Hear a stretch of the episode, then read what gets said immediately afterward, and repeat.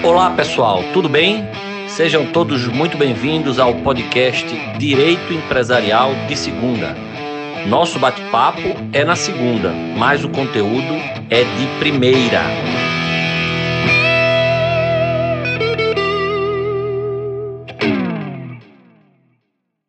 Olá pessoal, tudo bem? Vamos começar mais um episódio do nosso podcast Direito Empresarial de Segunda. E nesse episódio, eu tenho a honra de contar mais uma vez com a presença do meu querido amigo Henrique Araque. Henrique é advogado e professor, é mestre em Direito pela Universidade Católica de Brasília, doutor em Direito pelo, pelo Uniceub, aqui em Brasília também, e tem aí uma, uma atuação de destaque na advocacia empresarial, especialmente no âmbito do direito societário. Henrique, é um prazer tê-lo aqui de novo. Você é o primeiro convidado que repete participação aqui no, no podcast e é sempre um prazer tê-lo aqui, viu? Não, maravilha. É porque eu estou por cotas, cota de advogado japonês aqui, aí já tem que começar logo, que você já cumpre logo a cota, já cumpre o logamento. E André, é sempre um prazer, cara. Esse podcast teu é um barato, cara. Que bom que a gente está é, tive a oportunidade de voltar aqui para conversar sobre esse tema bacana aqui que a gente vai falar. Né? Maravilha, obrigado, meu amigo, obrigado. Eu acompanho muito também o seu podcast, viu, pessoal? Quem, quem ainda não conhece, vejam lá os episódios do M&A Show, que é o podcast que o Henrique tem com o Marlon Tomazetti, né? que é muito legal também.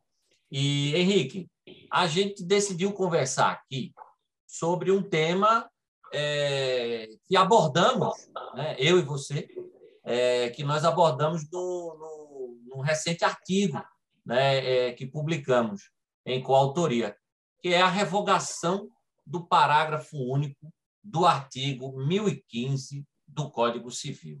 Né? A, a, por que você acha que as pessoas ainda não compreenderam bem é, quais foram os efeitos práticos da revogação desse dispositivo? Porque tem muita gente que ainda não entendeu exatamente o que é que essa revogação significou. Eu recebo muitas perguntas, né? Professor, e aí, como é que agora quer dizer que a, a, a como é que ficou a ultravírus? Quer dizer que agora a sociedade é, é, é, vai, vai responder pelos atos, por qualquer ato do administrador tal? Como... É? Então, assim, por que você acha que o pessoal ainda não conseguiu compreender bem o que é que representou essa revogação? Eu acho o seguinte, André, é porque assim a maioria das pessoas, assim, vamos dizer assim, é, não, não, não, vou dizer que não pensa, mas assim, lê uma coisa, não para três segundos para respirar e processar o que, que ela mesmo está lendo e está processando. Então, assim, ela vê uma norma que explicitamente, né, vamos contextualizar, o 1015 do Código Civil, ele fala sobre as regras de vinculação da sociedade aos atos do administrador, lá no CAPT é, expressamente condiciona aquela questão de venda de imóveis, se não for objeto social, né, a aprovação dos sócios. Aí você tinha um parágrafo único que falava, a sociedade não vai se vincular, e aí tinha os três incisos. O primeiro inciso, acho que falava, falava de se expressamente é, vedado no contrato social, né, se não tiver poder específico, tiver uma vedação específica no contrato social. O 2 falava de questão de má-fé, né, terceiro de má-fé. E, e, o terceiro inciso falava justamente da teoria do ultravírus. Aí você vê esse parágrafo único sendo revogado, aí, então agora vale tudo, agora qualquer coisa está valendo, então pode ir contra contrato social, pode má-fé está liberada e o ultravírus acabou. É uma, é uma leitura muito, muito pobre, né, assim, de, de, de, a, sistemática, de não compreender como é que funciona o restante do ordenamento jurídico todo isso. É evidente que se no contrato social você tem uma vedação, né, e o contrato social é público, né, a junta comercial permite isso, o, o, o empresário, né, a contraparte diligentemente tem que olhar lá para saber se ele está contratando com alguém que pode fazer aquilo. Então, evidentemente que se é a única defesa da sociedade, a sociedade coloca na própria regra, o administrador não pode fazer, ele pega e faz, aí a sociedade vai responder por isso, é muito complicado. Má fé, má fé, principalmente, como é que você vai no, no, no, direito nosso convalidar um ato de má fé? Então, não vou nem perder muito meu tempo. É. Agora, o ultravírus, o ultravírus, sim. As pessoas, Ai, assim, né, o ultravírus, ok, porque era uma regra muito complicada, né, André? A gente estava falando aqui antes de começar a gravar. Você joga para o terceiro que não faz parte da sociedade, que não que não que, que, que não está ali dentro, está né, contratando, está tá na dele, vem a sociedade, o nome do administrador contrata, ele contrata bem e depende para não pagar. Olha, isso aqui é evidentemente contrário ao objeto societário. Pô, mas isso é muito complicado. É vamos pensar o seguinte: uma, uma padaria, uma universidade não pode é, comprar, diversificar o seu investimento comprando prédios para alugar para terceiros, porque isso é evidentemente contra o objeto social, padaria e tudo mais. Não pode investir na bolsa, não pode botar dinheiro no fundo de investimento, porque isso é evidentemente qual é o objeto social? padaria, universidade, é, é, é, sociedade de contadores. O escritório de advocacia não pode diversificar. Então, assim, por quê? Olha a situação que ficava, o problemático que era. Se for bom, se, se for bom para a sociedade, está dando dinheiro, beleza, vincula. No dia que der problema, olha, é ultravírus, é evidentemente contrário. Pô, isso é muito complicado. É. Muita gente aí né, fez isso. Uhum. Então e... vamos lá, vamos é, é, contextualizar aqui. Né? Esse dispositivo, o 1015, é um dispositivo que está lá na parte de sociedade simples, e que acaba tendo aplicação subsidiária às demais sociedades contratuais. E aí, quando a gente fala delas, a gente está se referindo, obviamente, à sociedade limitada, que é o tipo societário aí utilizado na prática. Né? O 1015 ele diz, olha, no silêncio do contrato, os administradores podem praticar todos os atos ali pertinentes à gestão dos negócios sociais. Né? Então, uma, uma cláusula geral aí poderes de administração, né, só faz uma ressalva na parte final do dispositivo, né, do CAP, quanto à alienação, alteração de, de bens imóveis, né, dizendo que se for o, o próprio objeto social, tudo bem, mas se não for, aí isso aí vai depender de autorização dos sócios. Ah, o CAPT, tudo bem, o CAPT está mantido, ok. É, o problema era o parágrafo único parágrafo único dizia que a sociedade poderia opor o excesso de poderes do administrador a terceiros, né? O que é isso? É alegar que o administrador agiu com excesso para não responder, né? para dizer, ó, eu não respondo por isso, porque ele não tinha poderes para fazer isso. E o parágrafo único dizia que a sociedade só podia fazer isso, só podia opor esse excesso a terceiros em três hipóteses. Duas como você bem destacou, meio óbvias, né? Meio não, né? É bem óbvio.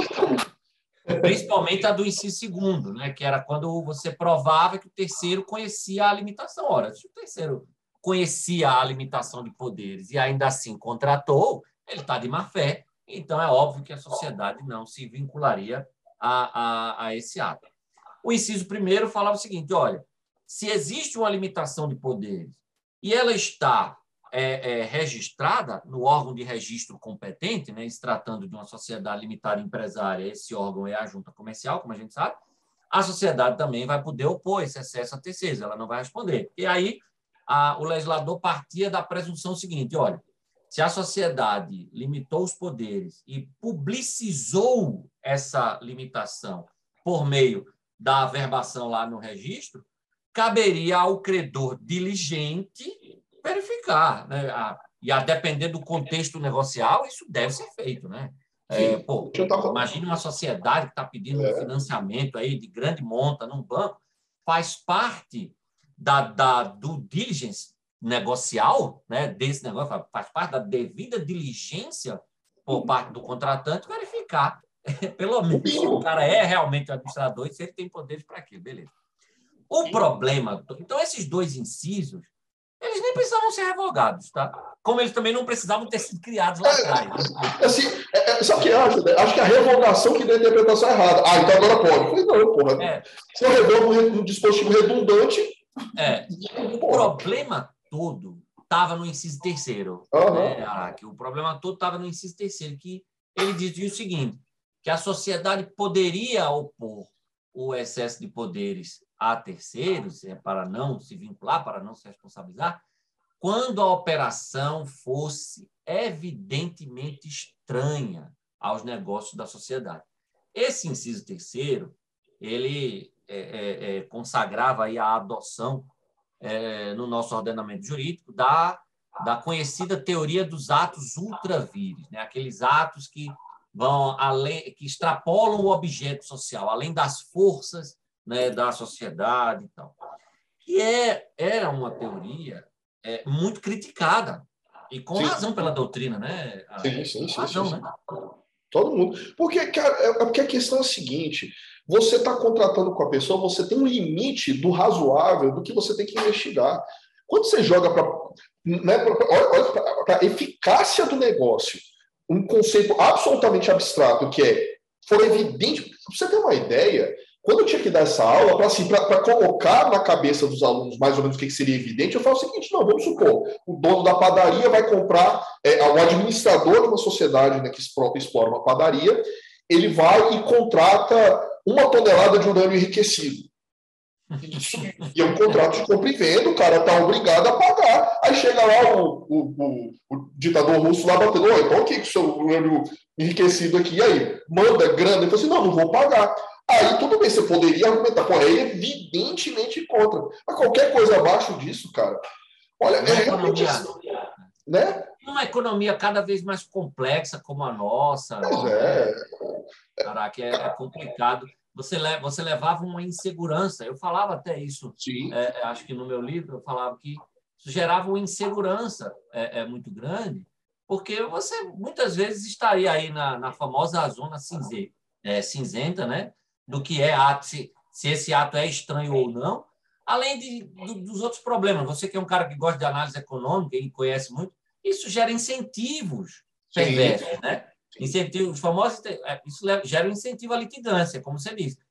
Se a sociedade amanhã não quiser honrar certos compromissos, ela pode verificar alguns deles que ela consegue construir um, conseguiria né, conseguir é, construir uma argumentação nesse sentido e vai lá, vai, vai litigar, vai dizer não, não me vinculo a esse a, a, a essa obrigação e tal. Isso e, e, e, não estaria errado, né, André? Porque assim, ué, assim é, é, uma tese. A gente não tem a, a gente não tem esses conceitos tão bem construídos quanto tem sei lá, no treino norte-americano do Beyond Reasonable Doubt, essas coisas mais ou menos assim. Quando você coloca o evidente, a pessoa lê, não, quando foi evidente. Mas aí, cara, você deixa uma margem de interpretativa muito grande e você cria justamente o que você falou, um incentivo. Cara, é, é, vai, é o famoso vai que cola, papel aceita tudo. Aí vira, vira oratória, vira, vira discussão. E o judiciário danado, né, que gosta, gosta pouco de intervir em negócios jurídicos particulares, o cara vai deitar e rolar.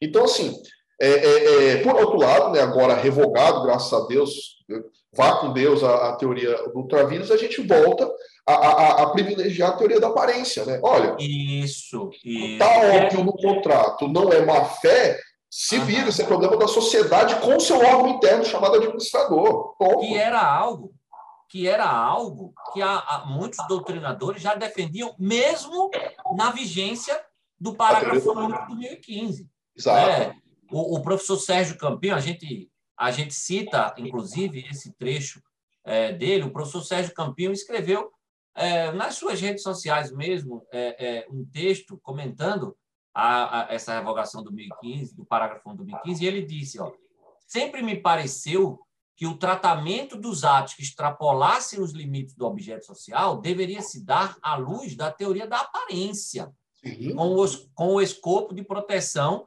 aos terceiros que, de boa fé, realiza um negócio jurídico com a sociedade. Ou seja, já era o entendimento de boa parte da doutrina, mesmo na vigência do 1015, parágrafo 1, que o quê?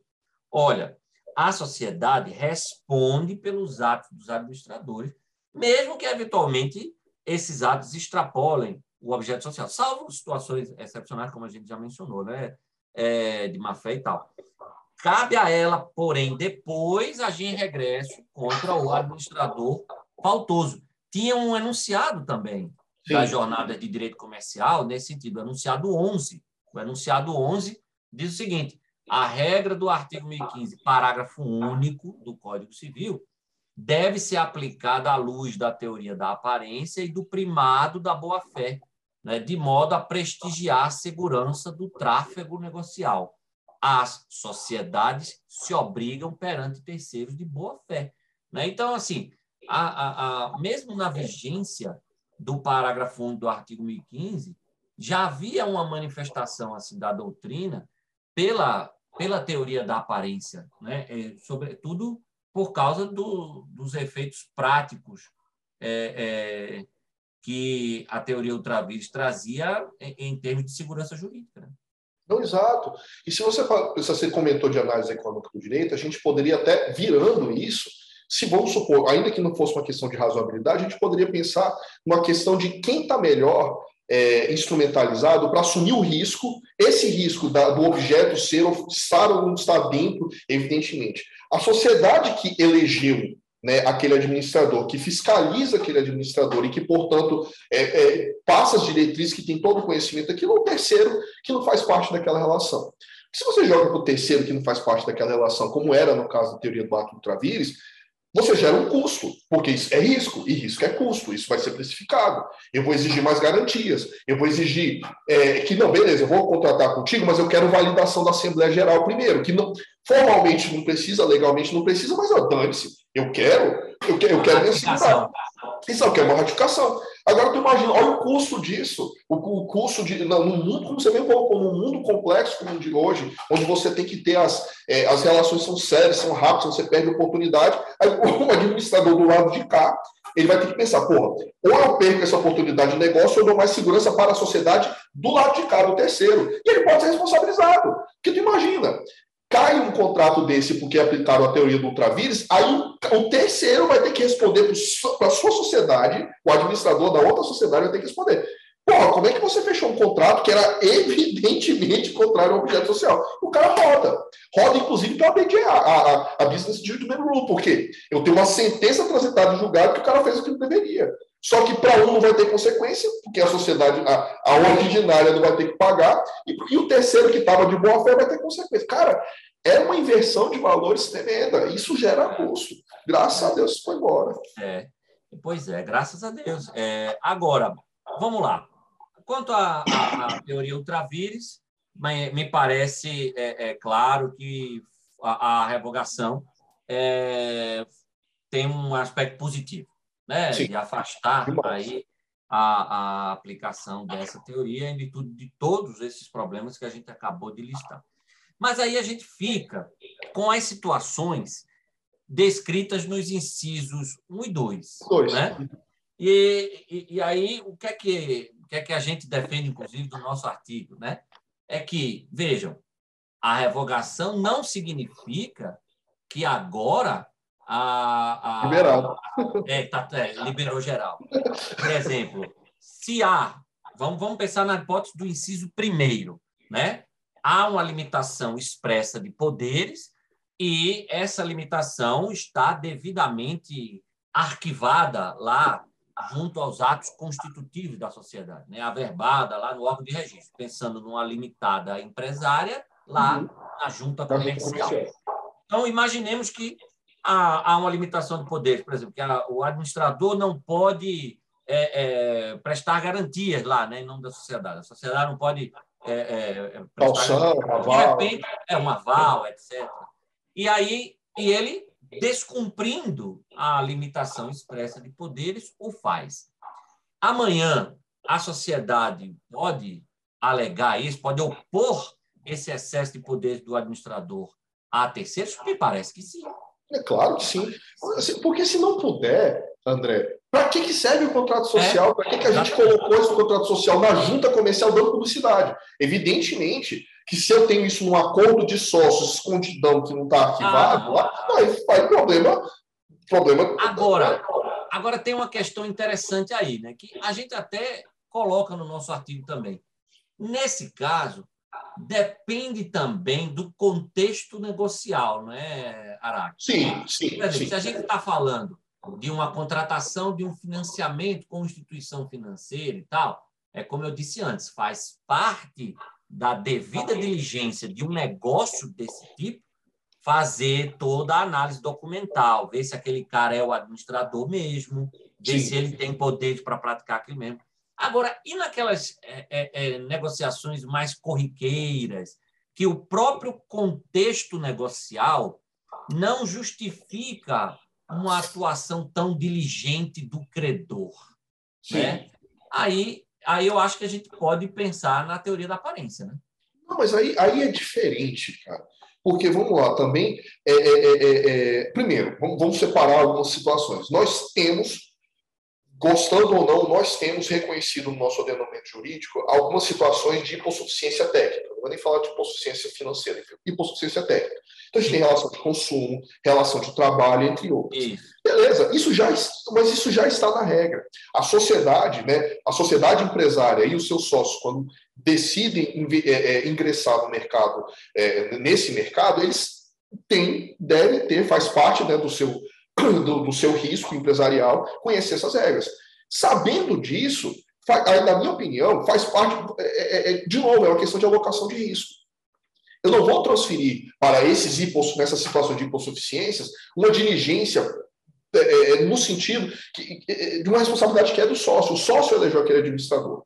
Então, assim, em negócios menores, de impactos menores, de coisas mais corriqueiras, que talvez o cara. Pô, mas aí também é, é, é, é complicado, né? Um administrador num negócio corriqueiro, corriqueiramente fica violando o contrato social e ninguém vê isso, é. É, é, é, é para isso que essa regra serve. A gente está falando com uma situação de isonomia, né, entre iguais. A gente poderia até ter uma discussão um pouquinho mais acirrada, que aí realmente ia, ia ficar mais interessante, se a gente estivesse falando entre relação de empresários, mas entre um grande empresário e um microempresário. Mas ainda assim, eu acho que se é uma relação interempresarial, a isonomia a pressuposição faz parte da diligência de todo mundo. Você quer entrar no mercado, você entra e você vai ter que ter a sua investigação particular. Agora, situações de hipossuficientes reconhecidos por lei, relação de trabalho, relação de consumo, por exemplo, aí não, aí eu acho que dá, é, é, é, joga para o risco empresarial, com a escolha política que a nossa sociedade fez. Então, nesses casos, mesmo havendo a limitação de poderes, a sociedade vai se vincular ao ato do administrador, por causa da teoria da aparência, Exato. chegou a afetar, e depois os sócios podem a, a agir, né? a, sociedade pode agir contra o administrador faltoso é, em regresso. Né? Rejeitando as contas, por exemplo. É, é, é, é, é porque, sabe o que, que acontece, André? É porque, no geral, principalmente se a gente está falando de sociedades limitadas, não tão profissionalizadas assim, é, a, gente, a gente não vê esse cuidado dos sócios com a própria sociedade, até porque muitas vezes o sócio também é administrador, então mistura uma coisa na outra, na prática, acaba misturando uma coisa na outra e separa. Mas o que a gente está discutindo aqui é uma situação onde você tem um sócio de um lado, um administrador de um lado, e há uma, um, um hiato de, de informações entre o que o administrador está fazendo e o que, que o sócio está fazendo. E aí, o que, que o sócio tem que fazer? Pô, eu não vou ficar, não vou, não vou participar da gestão, não vou ficar fiscalizando o tempo todo. O que, que eu tenho que fazer? Eu tenho que ter a minha diligência de colocar as regras do jogo no contrato e torná-lo público. Que aí, meu cara, é o máximo que dá para fazer. O administrador vai ter que agir de acordo com o contrato, terceiros que vão negociar em igualdade de condições vão ter que conhecer o contrato e é, é, é, é o que dá. Assim, esse é o combinado. Até aqui eu me, eu me vinculo. Fora daqui eu não me vinculo, evidentemente. Agora, tem que investir, né? tem que fazer esse trabalho. Não dá também para simplesmente pegar o modelão, tocar a vida e depois dar problema lá na frente. E aí aí, aí, é história, né? Vai ter que. Mas tem é. esses mecanismos, né? Tem esses mecanismos. É. E, é, a, e outra coisa, o que reforça essa nossa argumentação de que a sociedade continua não se vinculando pelos atos com excesso de poderes dos administradores, quando essa limitação está devidamente publicizada ou quando se comprova que o terceiro conhecia essa limitação de alguma forma, é a existência de outros dispositivos no Código Civil, né, que falam, por exemplo, a, o 47, né, o 47, que diz que a, a, a, o administra, a sociedade, deixa eu até pegar exatamente para ler exatamente o que diz o 47, mas que ele fala expressamente nos limites dos é, é, dos poderes definidos Sim. lá no ato. Né? Ele diz, ó, obrigam a pessoa jurídica os atos dos administradores, vírgula, exercidos nos limites de seus poderes definidos no ato constitutivo, né? Então existem outros dispositivos que continuam albergando aí a, a proteção uma interpretação de que a sociedade não vai se vincular quando o administrador agir com excesso de poderes. Acho que o 1064 também, que é um dispositivo da sociedade limitada, especificamente, que daqui não fala exatamente de administração, mas fala do famoso uso do nome empresarial, né? Sim, sim. O uso da firma ou denominação, ou seja, o uso do, do nome empresarial é privativo dos administradores, né? E é por meio do nome empresarial que ele vai obrigar a sociedade, né? Com o nome empresarial que ela, digamos assim, assina. É, e ele fala, é privativo dos administradores que tenham os necessários poderes. Então, mais um dispositivo que deixa claro, né? O administrador obriga a sociedade, né? Ele é a própria sociedade, aquela ele é a própria sociedade. Né? Ele, ele, é como se fosse a mão que assina o contrato, né? É, ele é a sociedade, assim. Ele é a sociedade. É um ele é a sociedade perante terceiros, ele é a sociedade, acabou. E ele vai obrigá-la nos limites dos poderes que a ele foram atribuídos pelos é, Se há uma limitação. Você ainda é tem aquele, aquele artigo lá que fala da que fala que a relação do administrador com a sociedade, no que couber, é relação, é, se aplica a relação de mandato. Então, assim, Sim. assim, você tem. É, tem é, assim, é, é, muito, é muito, como eu falei, é muito fechada a ideia de achar que só porque o inciso primeiro do parágrafo único do artigo 1015 foi vedado, agora eu posso violar o contrato social é, é, é, e, e, criar efeitos para a sociedade que estão fora da, daquilo. É o equivalente a eu passar uma procuração para você, você pegar para alugar minha casa, você vende, agora eu tenho que me ferrar contigo. Não faz sentido. Não faz não sentido. Faz. É uma interpretação muito pueril, não, não tem cabimento. Então, resumo. Para quem atua na área, podem continuar colocando nos contratos sociais as limitações de poderes, né? E é, façam a devida publicização dessa limitação. Se não está no próprio contrato, se está no próprio contrato, ótimo. O contrato está lá arquivado, é só interessante. Se é uma designação de administrador em ato separado, tal, ah, que faça isso constar claramente, isso vai ser arquivado, vai ser averbado, né, à margem lá dos atos constitutivos, e o credor diligente vai saber daquela limitação e, eventualmente, não contratar. O credor não diligente vai, eventualmente, se prejudicar, porque a, a sociedade vai opor o excesso a ele e, como a gente disse, a depender do tipo de contrato, a depender do contexto negocial, é, a sociedade terá todo o direito de opor esse excesso ao, ao terceiro. Né? Se, pelo contexto negocial, é, é, não dá para é, opor esse excesso, aí beleza, a sociedade responde perante terceiros, mas depois os sócios podem se voltar contra o administrador faltoso, né, é, que excedeu aí seus poderes. Eu acho que é isso, né? Eu acho que é isso.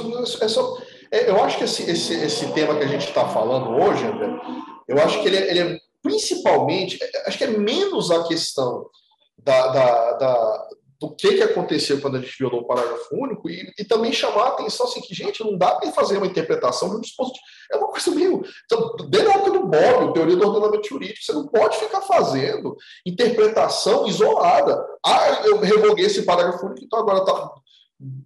Liberou geral. É, é, é, assim, é realmente assim, é, é, é, realmente ter, olhar só com o olho direito para o lado direito para as coisas que, e, não, e não ter uma visão global. Então, assim, eu acho que se, se, se não ficou claro para, se não ficou claro, gente, contrato social deve ser respeitado, se está arquivado na junta, pode ser oposto contra terceiros, isso tem 555 artigos aí no Código Civil para isso. E você tem um ordenamento jurídico inteiro é, repudiando negócio jurídico de má fé. Acabou. É. Entendeu? A única coisa que mudou é essa história do ato ultravírus. Então, assim, ultravírus está fora e agora é a teoria da aparência que, que, que vigora. E segue o jogo. O resto isso. não mudou nada. Isso, isso. O, e, e para que fique claro, para a gente encerrar aqui, o, o, o, o enterro da ultravírus foi algo positivo. Sim. Foi algo positivo. Foi algo positivo, Muito ela positivo. já era, como a gente destacou no início da conversa, objeto de muitas críticas e críticas absolutamente fundadas e plausíveis. Exatamente. Meu amigo, muitíssimo obrigado aí, é, primeiro por, pelo artigo que escrevemos juntos, né? Foi um prazer que, que que façamos isso mais vezes, né? E segundo, por, por sua presença aqui mais uma vez no, no podcast, viu? É, Estou sempre à disposição, André. Eu sou aparecido para caramba. Chamou, eu venho. Eu quero aparecer. Brincadeira. muito, muito, obrigado, André. E claro, cara, quando a gente tiver outros temas interessantes aí. Aliás, 2020 e 2021 foram anos muito profícuos para o direito é, empresarial, cara. Tem coisa que aconteceu para caramba aí. Para a gente é, poder. Você já, é, você já é um parceiro aí de, de, é, de longa data aí dos meus projetos. Você deu aula no meu curso, deu uma excelente aula sobre a acordos de acionistas, né, acordos de sócios. É, você deu uma excelente aula também na FI, foi o nosso primeiro simulado, né? fez um exercício lá é, simulado muito interessante é, e está sempre presente aqui na, nas discussões. Obrigado, meu amigo. Valeu. Valeu. Um abraço, André. Obrigado, pessoal. Valeu, pessoal. Então, assim terminamos mais um episódio do nosso podcast Direito Empresarial de Segunda. E, como sempre, vale a máxima: o bate-papo é na segunda, mas o conteúdo é de primeira. Até o próximo episódio.